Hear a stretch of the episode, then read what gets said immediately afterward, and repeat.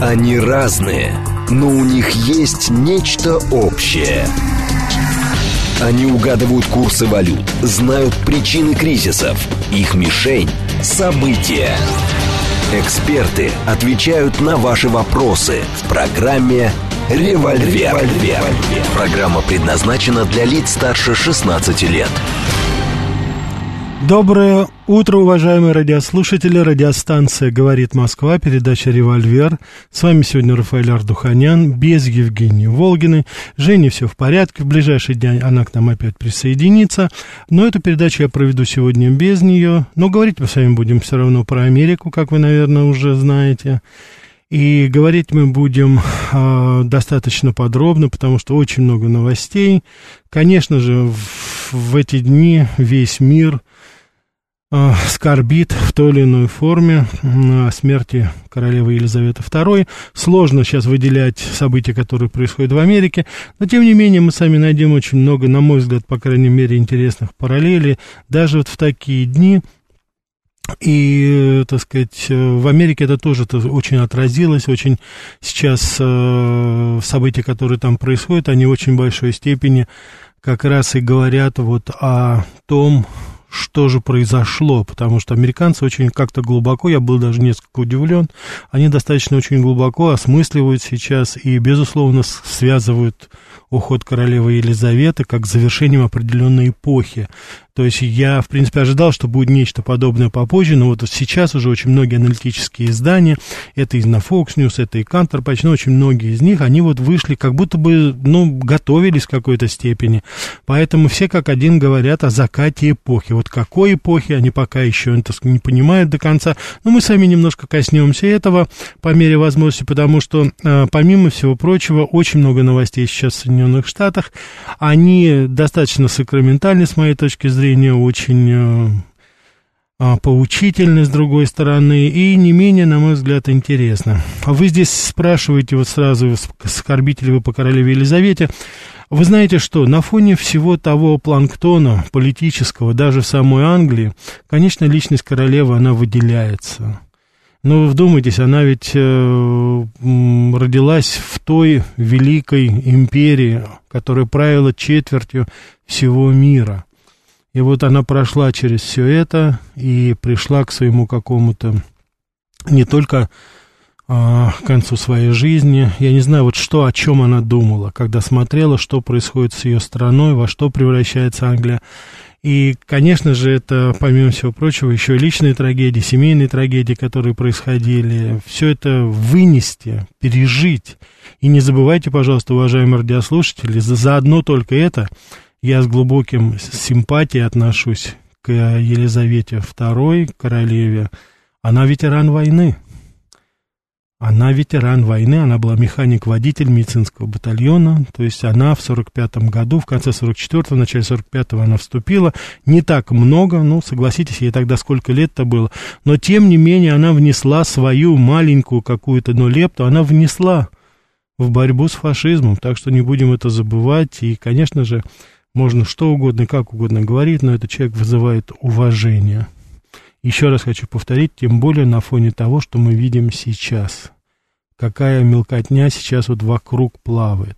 Мне было вдвойне, я вот говорю сейчас про Америку, было вдвойне как-то, ну, достаточно прискорбно прочитать очень много отзывов именно в Соединенных Штатах Америки, но явно оскорбительные в адрес Елизаветы. Выступили, естественно, неолибералы прежде всего, Говорили они, конечно, о том, что это колониальная система, что она была апологет коло... империи, колонии, это очень много говорилось, но вы сами понимаете, что это, собственно говоря, разговоры, что называется, в пользу бедных. И королева, если она, если она имела какое-то отношение именно там, колониальной системе, но это же мы понимаем, что королева это символ всегда была. Можно как угодно относиться, но вы знаете, мне больше все-таки импонирует наш российский русский подход. Вот сейчас Перед этим вы слышали, уважаемые радиослушатели, что многие-многие москвичи просто несут цветы и выражают сочувствие к посольству Англии. И отношения, какие сейчас складываются, это не имеет никакого значения. Мы скорбим о том, что ушел очень достойный человек, и я думаю, что это очень-очень и по-христиански, и, собственно говоря, это очень-очень-очень по-нашему, по-русски – Вот. Мы не танцуем на крышках гробов. Мы не добиваем своего врага, в каком бы состоянии он не был.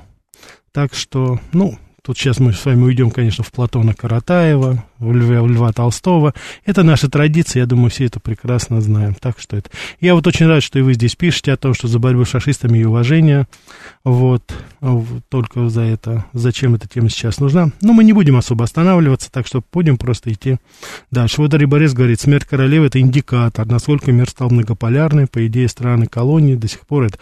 Безусловно, уважаемые радиослушатели, я ни в коей мере не хочу, э, так сказать, сейчас спорить говорить и не говорить. Я просто хотел бы сейчас, чтобы мы немножечко разделили. Есть смерть человека, а есть э, смерть и закат колониальной системы, колониальной империи, как угодно называть. Я согласен здесь, я с вами соглашусь. Безусловно. Я просто единственное, вот в эти дни, когда, что называется, тело еще не остыло этого человека, я бы просто сейчас немножко бы поговорил о другом. Тем более, как ни странно, в последних своих выступлениях королева очень много говорила о своей ответственности, и она говорила о Господе Боге, она обращалась к Нему это было вот в, современной, скажем так, Англии, согласитесь, это было очень-очень не, это очень-очень непопулярная, скажем так, тема. Но, тем не менее, это человек традиции, человек все-таки какой-то истории. И заодно это, это уже, по крайней мере, достойно уважения и, по крайней мере, нашего интереса. СМС-портал 925-8888-94-8, Телеграмм для сообщений говорит МСК-бот, прямой эфир 495-73 73948, телеграм-канал радио говорит МСК.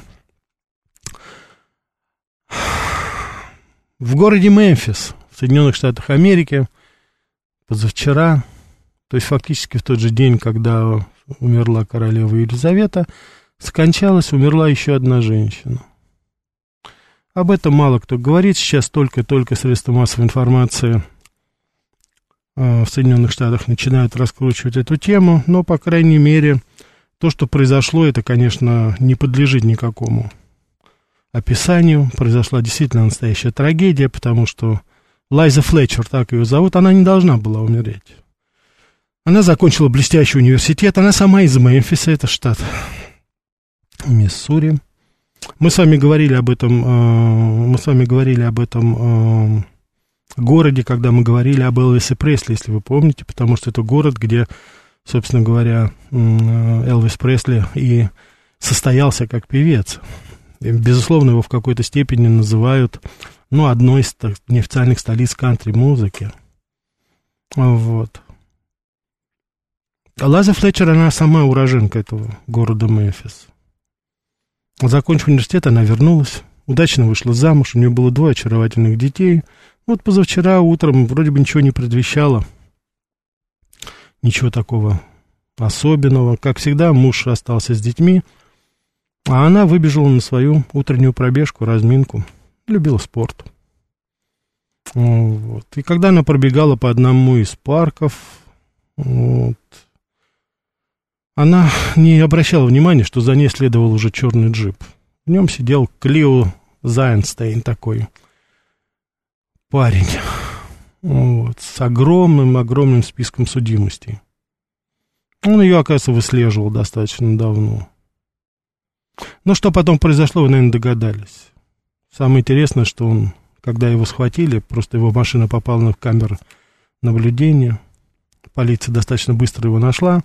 И, собственно говоря, там особых сомнений не было, потому что до этого у него было уже и попытка убийства, и изнасилование было – и даже захват заложника, ну, в общем, полный список. Но каждый раз этот человек, благодаря вот такой либеральной системе пенитенциарной Соединенных Штатов Америки, выходил спокойно, каждый раз, даже не отсидев и десятой части того срока, который ему давали.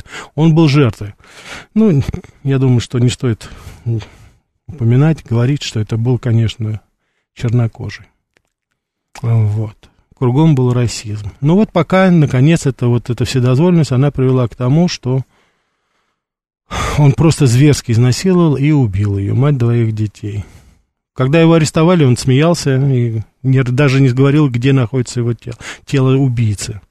А потом уже полиция, ну, я уж не знаю, так, каким способом, наконец-то, или сами нашли уже без его помощи, где-то на свалке, растерзанное, буквально растерзанное тело этой бедной женщины.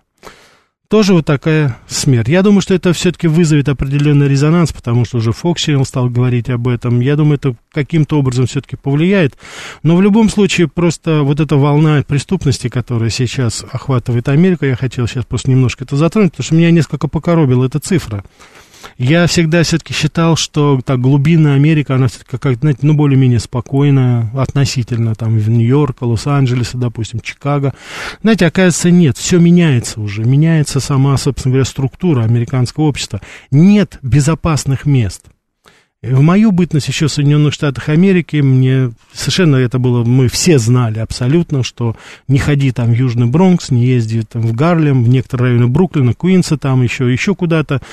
Вот, в некоторые города, допустим, там Нью-Джерси, там Кэмден, допустим, Ньюарк или Хабокин там или еще что-то. Вот, ну, а так вот, по белым, как говорится, таким этим пригородам перемещайся, и все будет нормально, тебя никто не тронет, там все свои, все знают, там ничего не будет. Так вот этого уже нет, потому что она жила-то, в принципе, эта бедная Лайза Флетчер, она жила в достаточно безопасном, как ей казалось, месте. Но это ее не уберегло. И вот, кстати, очень многие обозреватели, они именно об этом и говорят, что Америка сейчас стала местом, где действуют совершенно другие правила. То есть сейчас уже там нахождение в каком-то, э, в каком-то районе это не гарантирует вашу безопасность. И что самое странное и, наверное, подлое, то, что раздаются, приходят сообщения, вот на смерть Лайза Флетчер, пишут и говорят, а что это она утром выбегала в парк. Она что, не знает, что этого не нужно делать, что это может быть, так сказать, там как-то ей опасно. Она должна была, значит, дождаться, когда парк наполнится людьми, а потом она должна выбегать. То есть это такой, знаете, своеобразный диктат. Вот. Логика, конечно, очень странная, и она просто недостойна, конечно, ну, того, по крайней мере, что провозглашает американцы своей жизни. Ну, а потом, когда я, естественно, копнул немножко, посмотрел статистику, вот. И, конечно же, я немножко ужаснулся. Потому что город Мемфис, можете себе представить, это для меня население чуть больше 600 тысяч. Количество убийств в нем за последний год было больше, чем в Москве. Вот чтобы вы себе представляли масштаб, почти в 20 раз меньше. В Москве, ну, я могу привести цифры, это значит, я убежден, что наши уважаемые радиослушатели захотят. Мемфис 342 убийства, Москва 315. Я беру за 17-18 год. Это взято в этом данные. Вот. Кстати, на всякий случай, в 1994 году было 2986 убийств. Это тем любителям, кто ностальгирует по 90-м годам. Нашим, наши неолиберальные друзья. 300, 315 и 2986. Ну, как говорится, почувствуйте разницу. Вот. Так что вот такие вот события происходят. Я убежден, что это, еще раз хочу повторить, это будет, конечно, очень резонансное все, потому что, ну, это уже в какой-то степени переходит. Я еще раз хочу повторить, она была убита вот в своем собственном этом районе. Это не то, что она куда-то забежала в какой-то там, знаете, в какой-то гетто. Нет, это было там. То есть гетто уже начинает охотиться, оно выходит. Им нужно они уже, так сказать, захватывают те районы, которые вроде бы когда-то были безопасными. Это очень такая, знаете, опасная тенденция. Я, кстати, хочу вам сказать, уважаемые радиослушатели, этот к вопросу о гетто, вот таких образований, Слава Богу, это было очень такое приятное для меня открытие, когда я вернулся в Москву, и я, слава Богу, что я вот увидел, что у нас этого в Москве нет. Господи, спаси нас, если мы когда-нибудь начнем каким-то образом создавать какие-то этнические районы. Не дай Бог нам когда-нибудь прийти к этому. Это будет конец, самый настоящий. Поэтому Москва, я убежден, это единственный мегаполис в мире, единственный мегаполис в мире, по крайней мере, из европейских и из американских, то уж точно – в которых нет этнических районов и нет гетто. Я искренне надеюсь, что так оно и останется. Если мы хотим сохранить нашу страну единой. Так что вот. Наиль, я в Новокосино бываю и очень часто бываю там. Вот. И я ничего там, так сказать, как бы, я не знаю, на что вы намекаете, но, по крайней мере, этого нет. Давайте мы возьмем. Да. У нас полная линия. Да, слушаю вас. А, да, Рафаэль, доброе утро. Доброе. Это Гурген вас беспокоит. Да, Гурген. А первая мысль, которая мне пришла в голову Америки. Если, может быть, вы помните, был такой приемный сын мексиканский по фамилии Циннерман. Ну, то есть этнически по происхождению человек э, мексиканец. И вот замечательный э, водитель такси в Майами э, sk- сказал мне, выпучив глаза, еще не хватало бы, чтобы он был евреем. Понимаете, я э, говорил с очень многими русскоязычными американцами в том числе, и, вы знаете, они, как ни странно, вот уже в 2012 году та тенденция, о которой вы сейчас говорили, подтверждалась всячески. То есть некий выход из гетто, да, некая, э, в принципе, либерализация, да, и э, получение новых возможностей далеко не на всех скажем, распространяется восторг в этом отношении. Почему? Потому что действует синдром приобретенной беспомощности. Да? Вот как две, две собаки в клетке, их долгое время держали там и кормили, потом клетку убрали, а собаки так и никуда не двинулись. А, это может быть то, что характерно для жителей гетто. А, ну, знаете, как хорошо сказал один известный э, раввин, не так трудно вывести евреев из Египта, как вывести Египет из еврея вот в этом отношении. Я понял, да, а. Видите ли? Угу. А, простите, Рафаэль, с вашего позволения еще пару слов. Да, только у нас линия, Гурген, пожалуйста, да, побыстрее, если простите, Да, пожалуйста. безусловно. Я, к сожалению, очень далек от э, христианства, англиканства в частности. Но, насколько я знаю, что Герцог Кентерберийский или вот кто такое духовное лицо, но возглавляла и формально главой церкви англиканской была ее величество Елизавета. Совершенно верно, да, Спасибо. короли были, да. Да, спасибо, спасибо, спасибо. Так давайте мы еще возьмем один. Угу, слушаю вас. А, а, Доброе утро, Рафаэль. Доброе Вы утро. знаете, меня зацепила ваша фраза, что слава богу, что в Москве да, нет никаких этнических районов, ничего подобного. Эти районы образовались стихийно, они нигде не фигурируют ни в каких там э, МВДшных э, документах, но они уже есть. И э, я просто иногда удивляюсь, ходя по некоторым э, значит, районам, э, какое количество людей ходит в этнической одежде жителей Средней Азии.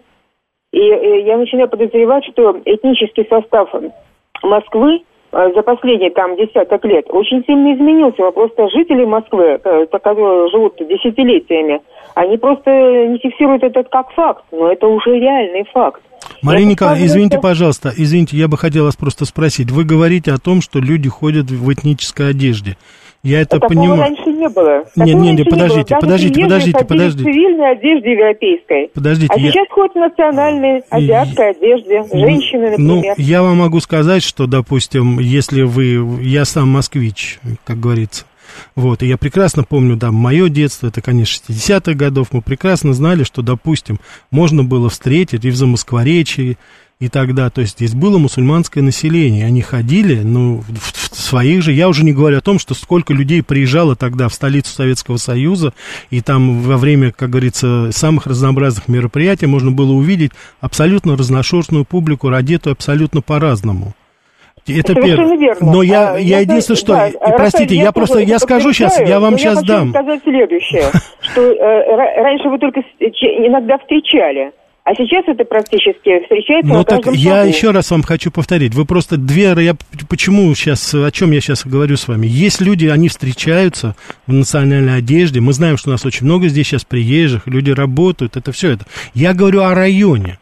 Вот вы сказали, что есть какой-то район, где вот, допустим, так сказать, как вы говорите, какой-то, я так понимаю, гетто или что вы говорите. Мне Нет, просто... это не гетто, это никакое Вот не я гетто. хочу именно Э, это э, сказать. Жители, которые встречаются, нет, жители, которые встречаются в такой одежде, встречаются практически на каждом шагу. То есть, вы, э, если это раньше Вот было я- не один раз там на 100, на 200 встречающихся тебе на улице, теперь это гораздо чаще. Но вы согласны со мной, говорю? что это, это демографическая картина меняется сама по себе? Вы понимаете, в чем дело? Так это ни к чему хорошему не приведет. Так это, ну, так надо, вы понимаете, что, все, спасибо, я понял, да. Я единственное, что хочу сказать, что это отражает тенденции, которые сейчас складываются в демографии. Но так это граждане, э, кто-то из них граждане России, кто-то не граждане России, допустим. Но это то, что, что сходит. В, в мусульманских семьях, допустим, в, рождается больше детей, чем в, в, в русских семьях. Вот это факт, который есть. Но я единственное, что хочу сказать, если мы хотим, допустим, исправлять, хотя я не знаю, здесь это слово исправлять не очень удачно, но так значит, надо просто не уменьшать там, а увеличивать, наверное, здесь, чтобы не было этого. А то, что вы видите, это те тенденции, которые происходят сейчас. Простите меня, ведь это наше руководство приглашает сюда работников. Это они говорят, что не хватает в стройкомплексе у нас рабочих рук. Поэтому люди приезжают сюда. Вот так и получается это все. Поэтому не надо винить людей за то, что им предложили приехать, и действительно они с удовольствием, наверное, приезжают и живут в столице. Но я хочу еще раз подчеркнуть, что то, что люди приезжают, я сейчас не хочу, так сказать, говорить там ни знаком плюс, ни знаком минус, там наше правительство московское говорит, что нам нужны рабочие руки, это я сейчас не хочу вмешиваться, я не специалист особый в этом, но я хочу сказать только одно, кто бы ни приезжал к нам, каким бы образом ни было, в Москве, в любом другом российском городе не должно быть никаких этнических гетто, никогда, ни под каким вопросом. Мы все здесь россияне, или гости России, или россияне, москвичи. Это наша родина, это наш город, и другого, как говорится, здесь не А то, как человек одевается, ходит ли он в церковь, в синагогу или в мечеть, это его личное дело.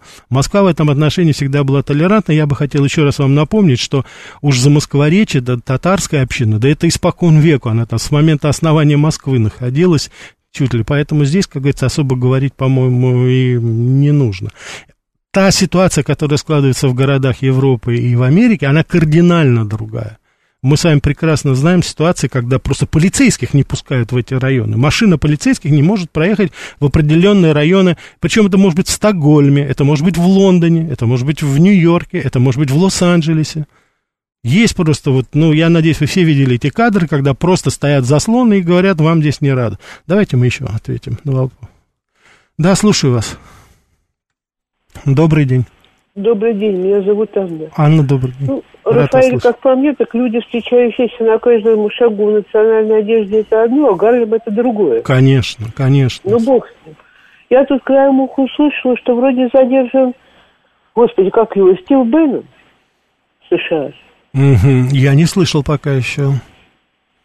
Да вот пришел сын, э, Мишка, средненький наш, сказал, Он... Стив Беннон твой задержан, любимый. Это советник Трамп. Да, да, да. Вы знаете, он был под домашним арестом, я насколько помню, у него был этот, вот если его сейчас арестовали, то это... Нет, именно арестован. Ага, так, ну, началось, значит.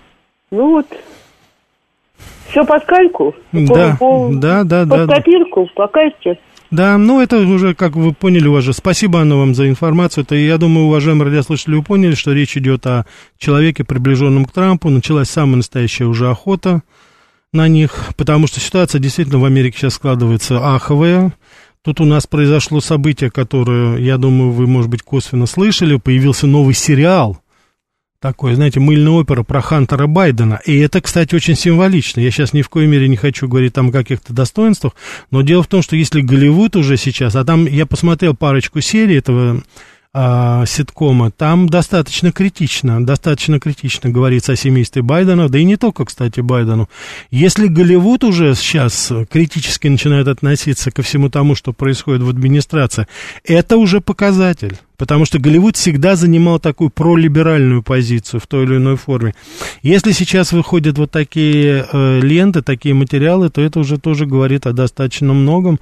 Значит, кто знает. Потому что скандалы с Хантером Байденом мы во второй части я вам расскажу более подробно, потому что там сейчас еще новые, новые обстоятельства. Я вам дам фактически эксклюзивный материал. Это из газеты Нью-Йорк Пост, потому что они там нарыли просто супер информацию о деятельности Хантера Байдена в, в Китае. И самое главное, о связях Хантера Байдена не только с китайцами, но еще с э, мафиозными группировками в Америке. Так что, в общем, там у нас будет полный, что называется, фаш.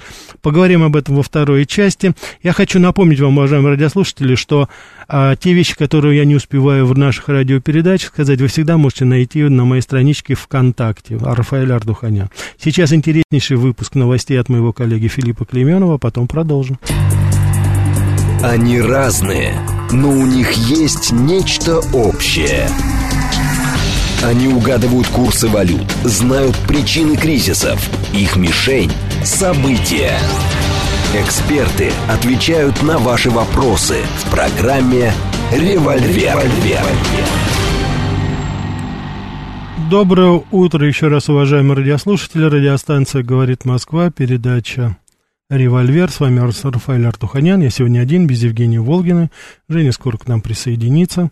Так что все будет, как говорится, как и прежде. Она у нас небольшой творческой командировке. Так что...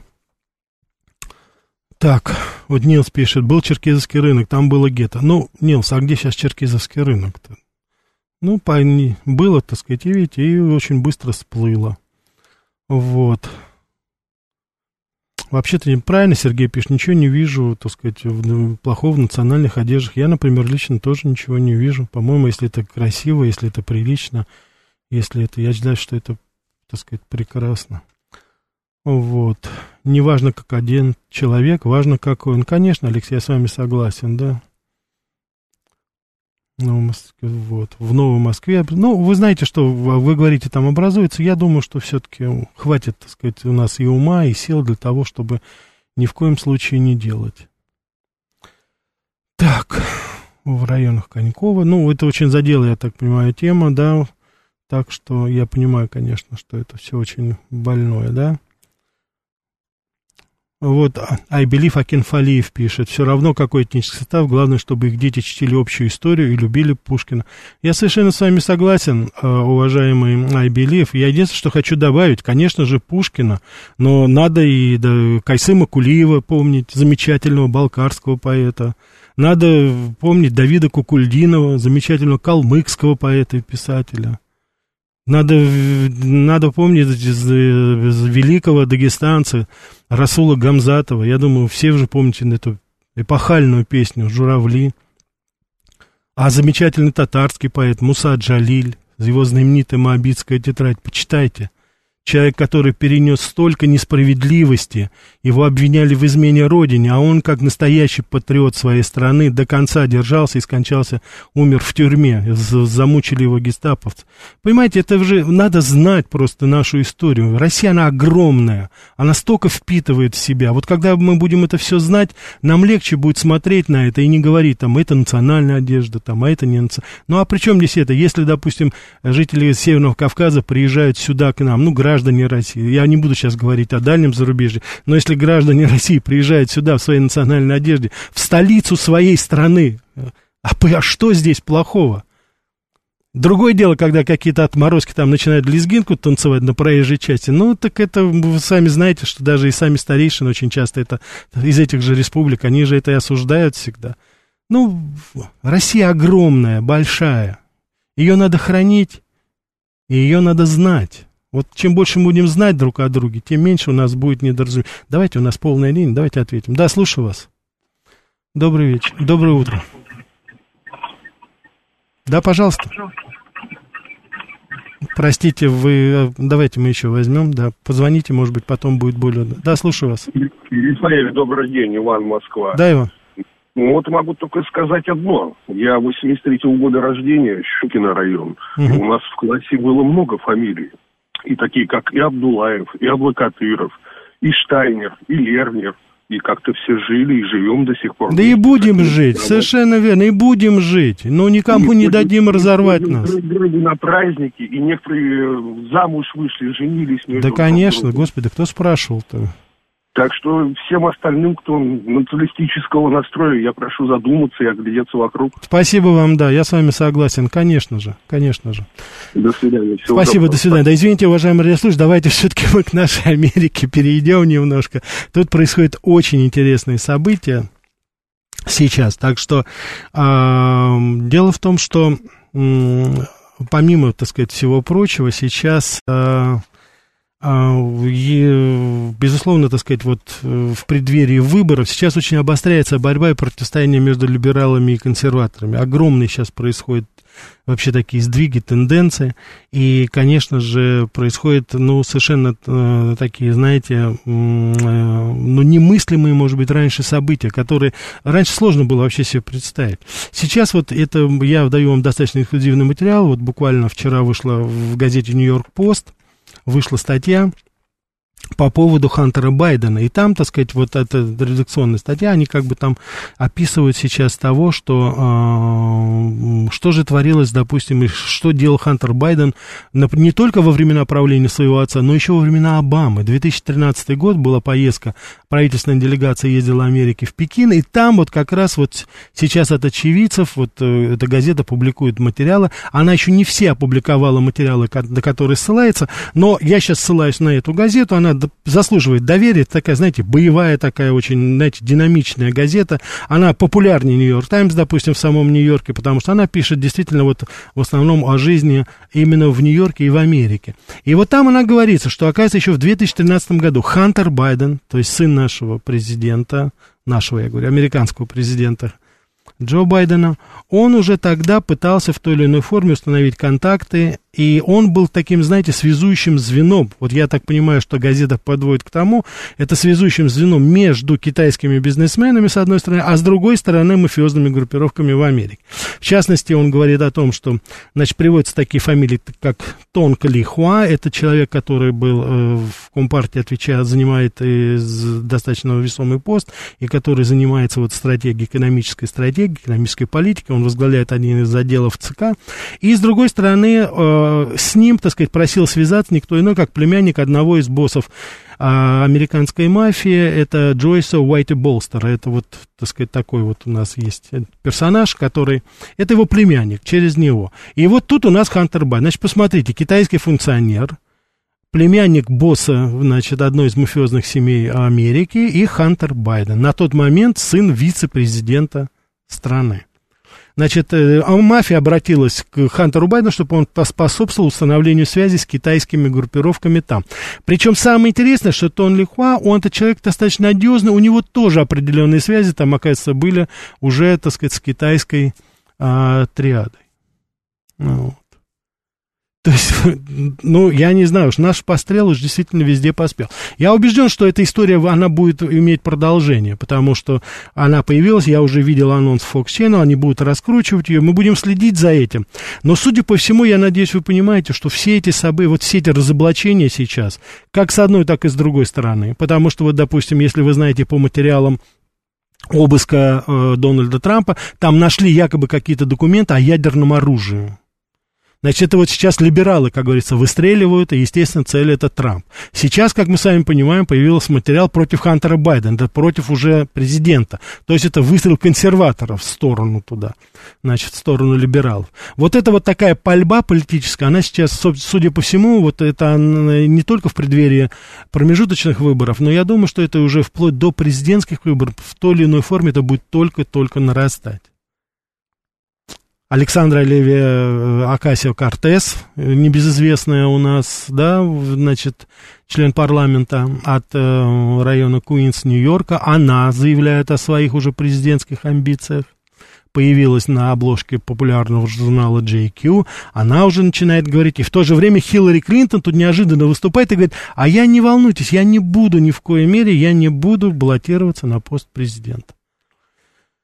То есть происходят какие-то, знаете, вбросы, причем самое интересное, что говорят, когда Хиллари Клинтон, я вот посмотрел на реакцию средств, никто ей не верит, говорит, да нет, такого быть не может, чтобы Хиллари Клинтон отказалась в случае чего, вот, обязательно, так сказать, будет. Но Хиллари Клинтон сказала очень любопытно, я, говорит, нет, я не собираюсь быть, но я сделаю все для того, чтобы будущим президентом Америки стал очень достойный человек. Вот это такая ее формулировка. Я думаю, что ей ничто не мешает в какой-то момент сказать, ну, простите, достойных не нашлось, мне пришлось самой. Так вот, как-то вот так вот уже делать. Посмотрим, как это тоже будет развиваться. И, э, конечно, вот то, что Александра Акасия Кортес, то, что она сейчас баллотируется, собственно говоря, пытается вот себя преподать, это очень тревожный сигнал и для консерваторов, и для всей Америки, потому что это очень популистски настроенные политик, она очень популярна в соцсетях, и поэтому в данной ситуации здесь могут быть, как говорится, ну, определенные нюансы. Посмотрим, как это все будет развиваться, но... Кстати, во время интервью с Хиллари Клинтон выяснилась очень любопытная деталь. Она неожиданно только рассказала, она выступала на одном из ток-шоу, вернее, на одном из вечерних шоу Соединенных в Америке, и она туда пришла вместе со своей дочкой Челси. И вот она рассказывала, как во время визита в Москву, когда они садились уже в лимузин, чтобы ехать в аэропорт, когда они уже отъехали, она вдруг неожиданно обнаружила, что они забыли Челси в Кремле. Эта бедная девочка там потерялась как-то, ее никто не взял, и это такое все было с юмором. Ну, теперь мы сами понимаем, да, почему так забыли, она забывала стереть э, свои имейлы, которые, правительственные связи, которые она получала. То есть такая она забывчивая очень, такая у нас, оказывается, не очень ответственная мама была, вот, но я надеюсь, что это какая-то шутка, хотя вроде бы это было, знаете, ну, совершенно, что называется, самым настоящим образом а это было вот правда, наверное, было. Я просто не слышал из наших источников, но тем не менее ссылаюсь на слова. Причем Челси сидела рядом, и она поддакивала, говорила, да-да-да, они меня забыли в Кремле. Ну вот такие вещи у нас тоже бывают, так что... Вот, еще одно любопытное событие, которое... Давайте мы возьмем, потихонечку возьмем звонок, а потом я продолжу. Да, слушаю вас. Доброе утро лучшему американисту России Рафаэль Ростислав. Ой, Господи, спасибо да, большое. Я вспомнил, что в День независимости США в репортажах из Америки обратил, что обратил внимание, а заборов-то там между домами в маленьких городах до сих пор не ставят, вот как Владимир. Не ставят, да, не да. ставят. Вот, а завтра у нас День города. Вот как-то Анна говорила, что тут гаишника очень обозлила, что она с подругой на заднем сиденье там пили шампанское. Хотя все дни взяли Мариуполь, но я от себя добавлю. Да. Вот у нас всегда власть не хочет, чтобы народ реально что-то праздновал, даже в День города. Поэтому настроение тут всегда должно быть, как только что СВО проиграли. И вот все на это настроено, что вот даже вот Андреев на Первом канале нам 30 лет подряд говорит все наполнено как-то ненавистью, такой психологический настрой, ну такую озлобленность нас настраивать. Зачем, я вот не понимаю. Тут вот не любят собственных граждан, что ли? Хотя, чтобы мы сами себя ненавидели, что ли, в день города, или как это вот? Хорошо, да. Э, Ростислав, я хочу вам сказать только одну вещь. А, значит, никогда не будем забывать, что те люди, которые у нас вот руководят городом, руководят страной, это люди, которым мы доверили эти великие, очень такие престижные, очень важные посты. Это не важно, это мэр города или президент России. Это люди, которые работают на нас, нами. Работают ли они, вернее, их аппарат, работает ли он эффективно? Да нет, конечно, не всегда. И, глубокому сожалению, и силовые структуры иногда отдают сбой, и, так сказать, я сам, так сказать, несколько раз тут пытался, значит, некоторые, так сказать, документы сделать, тоже, конечно, было достаточно все, скажем так, не здорово. С другой стороны, все-таки изменения происходят есть. Но я хочу сейчас о другом сказать. Возникают такие ситуации постоянно, повсеместно, уважаемые радиослушатели. Но они будут возникать. От этого мы никуда не уйдем. Причем это не имеет значения, мы в Москве находимся, мы находимся в какой-то другой стране, в другом городе. Это бывает и там, и там, и там. Кто ездил по городу, вы знаете, что есть бюрократия, есть обыкновенное хамство. Оно его, к глубокому сожалению, никто не отменял. Вот. Более хамовитых работников, чем в аэропорту э, Джона Кеннеди в Нью-Йорке, я не встречал, я вам скажу честно. Ну, опять же, не хочу сейчас прибавлять это, но там, так сказать, работают люди определенные, значит, в основном негритянки. Как они себя ведут в отношении и не американцев, э, и даже иногда американцев, это посмотреть надо. Там любого белого человека там трясут и по-хамски, так сказать, относятся, там, ну, бог знает что, в общем, враги народа. Но, я, но никогда не будем забывать, что это наша вечеринка, это наш город, наша страна. А если эти люди так себя ведут, ну, это незваные гости на этой вечеринке, что делать? Иногда приходится, как говорится, терпеть.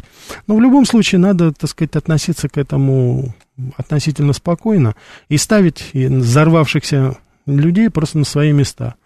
По-другому мы не сможем сделать и в рамках закона, самое главное. Поэтому, ну, будем надеяться на лучшее. А вот те люди, которые у нас э, являются слугами народа, вы прислушивайтесь почаще к тому, что говорят вот на и на нашей радиостанции вот звонят люди, говорят, вот высказывают претензии. Вы слушайте очень внимательно, дорогие слуги народа. И неважно, какого ранга, неважно, на каком посту вы стоите. Потому что чем раньше вы будете реагировать на вот подобные вещи, чем раньше вы будете обращать внимание на несправедливость, которая иногда в вашем департаменте, тем меньше потом у нас проблем на улицах будет тем меньше у нас потом будет проблем, и меньше будет слез, и меньше будет горя, и меньше будет крови, поверьте, все начинается с мелочей. Так, ну ладно, это, как говорится, беда. Значит, что я хочу сказать, что у нас произошло сейчас все-таки в Америке? Э, судья назначил специального представителя по делу, это касается обыска у Дональда Трампа. Это, я вам хочу сказать, что, может быть, не, пока это еще недооценено, не оценено в должной мере, но вы себе представить не можете, вот, по крайней мере, свое мнение высказываю, насколько это ну, очень важный шаг, это, безусловно, победа Дональда Трампа. Значит, что сказал фактически федеральный судья, когда он назначил специального представителя по рассмотрению законности обыска на вилле Трампа? Он сказал, этот судья говорит приблизительно следующее. У меня есть сомнения, что Департамент юстиции, то есть Министерство юстиции, то есть прокуратура, то есть органы, которые должны следить за законностью у него, у судьи, есть сомнения в том, что эти органы действовали согласно законам Соединенных Штатов Америки, и у него есть сомнения, что права Дональда Трампа, в частности, сейчас бывшего президента, они были не нарушены в тот момент.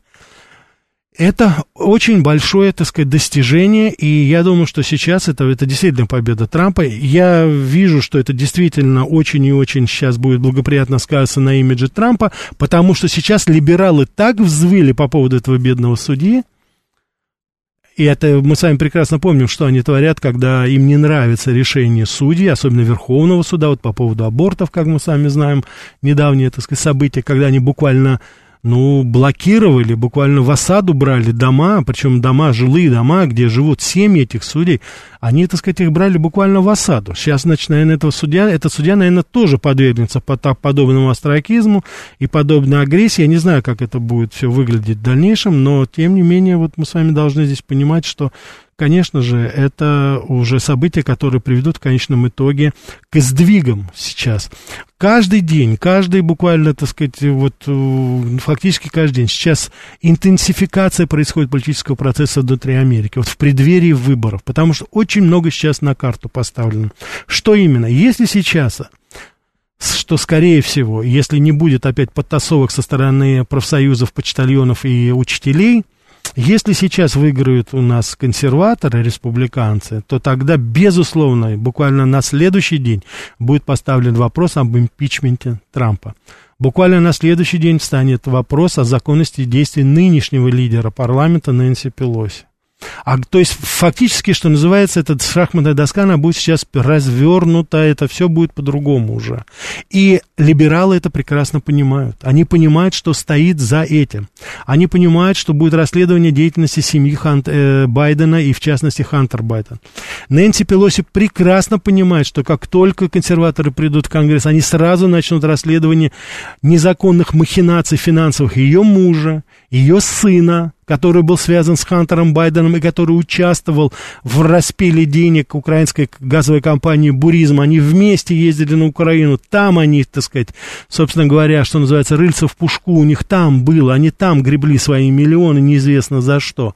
Именно из-за этих двух инфантов террибли, так называемых, в свое время Джо Байден в наглую снял генерального прокурора Украины, который увидел эти, так сказать, вот схемы, которые они там выстраивали, и, безусловно, в связи там с мафиози уже там и непосредственно на Украине и так далее. То есть, вы понимаете, это такая цепная реакция будет сейчас. Это не просто там вот большинство, ну, значит, теперь Нэнси Пелоси уйдет, сядет там, допустим, на скамеечку рядом, а вот кто-то на ее место, председатель зайдет как кто-то другой. Нет, там будет огромное количество изменений, причем кардинальных, очень-очень радикальных и достаточно трагических для очень многих там людей. Это будет сейчас битва, ну, что называется, за, не за пост, даже не за деньги. Это вопрос уже будет жизни и смерти, противостояния двух людей. И здесь, конечно, будут еще баталии, которые, безусловно, еще впереди, и которые нас еще, ну, по крайней мере, удивят. Давайте мы еще возьмем. Да, слушаю вас. Доброе, доброе утро. Доброе утро, да. Сергей Алексеевич. Да, Сергей Алексеевич, здравствуйте. Рафаэль, а что нам ждать в будущем, независимо в перспективе, там, кто из них что победит? Ну, ситуация внутри Америки действительно сложная. Такого вот крайне враждебного противостояния вот влиятельных э, американских элит на фоне недовольства населения действительно давно было не видно. Однако вот сейчас руководящая группировка демократов вокруг Байдена, она держится. Во внешней политике исключительно активно, агрессивно, целенаправленно. Ожидать от этих сил каких-либо нерешительных действий там, в достижении их целей, э, в, доми- в сохранении своего доминирования в мире э, не следует. Ну, придут и республиканцы, и что изменится-то? Ровно ничего. Я понял, Сергей Нам Алексеевич. надо быть готовым. Сергей Алексеевич, не могу с вами согласиться. Спасибо вам за звонок. Значит, я вам могу сказать, что изменится. Изменится, конечно, э, вот что. Вместо русофобов отъявленных и явных русофобов придут умеренные русофобы и э, люди с антироссийской традицией. Вот с антироссийскими, так сказать, убеждениями. Вот это наш выбор сейчас. Вот это сейчас политическая палитра в Соединенных Штатах Америки. Если мы говорим о политическом истеблишменте. Это не вопрос выбора лучшего, там, допустим, хорошего и плохого. Нет, вопрос так уже, к сожалению, давным-давно не стоит. Давным-давно не стоит. Сейчас вопрос стоит именно так, между худшее и еще более худшее. Вот еще более худшее, вот то, что только возможно было сейчас связано вот с нынешним либеральным правительством, во всех сферах абсолютно.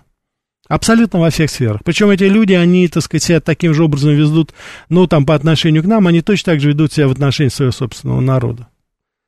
Что они творят и что они готовы ради своих эфемерных вот этих, так сказать, неолиберальных постмодернистских идей, они готовы угробить свою собственную нацию, мы это с вами видим уже прекрасно. Причем это не только в Америке, мы сами это видим тенденции и в Европе. Те люди, которые идут на смену, это люди, которые более, скажем так, все-таки более рациональны, вот в этом, с этой точки зрения. Они будут хотя бы пытаться в какой-то степени выстраивать определенный диалог с нами, пытаться, во-первых, от противного, потому что эта администрация ничего для этого не делала. Они попытаются показать просто на контрасте, с одной стороны. А с другой стороны, они просто прекрасно понимают, что есть вещи, которые нужны Америке. Это вот нынешняя администрация говорит, что, значит, э, у нас цены на бензин большие в Соединенных Штатах Америки, и мы поэтому отказываемся от импорта из Венесуэлы и из России. Это вот логика нынешнего, как говорится, руководства. Логика консерваторов, республиканцев, по крайней мере, те апологеты, которые выступают от их лица, это вот и Марк Левин, и Такер Карлсон вам известный, и Билл О'Райли, и Шон Хеннеди, допустим, иногда говорит, Карл Рау, допустим, вот этот архитектор этого чуда под названием Джордж Буш-младший, его, так сказать, главный советник. Они говорят сейчас, послушайте, там, где выгодно, мы должны сотрудничать. Если мы противостоим Китаю, давайте сотрудничать с Россией в этом плане. Давайте мы пойдем здесь на уступки, чтобы там получить это. Если нам нужна нефть, а Венесуэла, допустим, э, контролируется сейчас вот добыча там этой китайской, российской компании, так давайте устанавливать контакты. Нам нужна эта нефть, чтобы цена на бензин была не 6-7 долларов за галлон, а как это вот сейчас, а как это было там 2-3 доллара, может быть, там до недавнего времени еще, пару лет назад. Это люди, которые рационально мыслят. Они понимают, что нужно подписывать договор ОНСВ-3. Они прекрасно понимают, что э, украинская, так сказать, нынешняя администрация, это коррумпированная фашистская организация. Они так открыто говорят, что это неонацисты. И мы, так сказать, не будем сейчас, что называется, э, критиковать или, может быть, там пытаться там каким-то образом повлиять, но мы, по крайней мере, не будем поощрять эту администрацию. И мы не будем говорить, что она там, знаете, такая белая и пушистая. То есть это люди, которые с элементарной, рациональной такой, знаете, искоркой, вот, ну, элементарная там будет, понимаете? Вот я еще раз хочу повторить, просто вот для меня, э, я, мне очень поразилось, потому что там я смотрел такой, знаете, это был диалог, вот Марк Левин, он, так сказать, э, этот обозреватель обозреватель такой, такой консервативный, он очень популярен, он как раз, так сказать, приходил и говорил, что, ну, послушайте, если мы хотим, чтобы цена на бензин у нас была здесь нормально, значит, мы должны либо начать бурить наши скважины, но это долго, либо мы должны закупать нефть на стороне, ну, чтобы снизить накал. Ну, неужели, говорит, этого непонятно? А администрация Байдена сейчас, вот недавно, вчера выпустила заявление, что они еще собираются из национального резерва нефти, еще хотят выкачать какое-то определенное количество нефти. Они еще не поняли, что выкачивая, не выкачивать, цена от этого ниже не пойдет. Она не станет меньше просто. Но люди не понимают. Ну, будем надеяться, что на смену этим людям придут люди, которые хотя бы что-то понимают. По крайней мере, из риторики Трампа мы с вами видим, что там все-таки каким-то образом еще будут, ну, по крайней мере, придерживаться здравого смысла. Хотя, конечно, тоже забыл. Уважаемые радиослушатели, наша передача подходит к концу. Сегодня в 9 часов у нас интереснейший выпуск новостей. 160 лет великому американскому писателю О. Генри. Поговорим и посмеемся вместе. Всего доброго.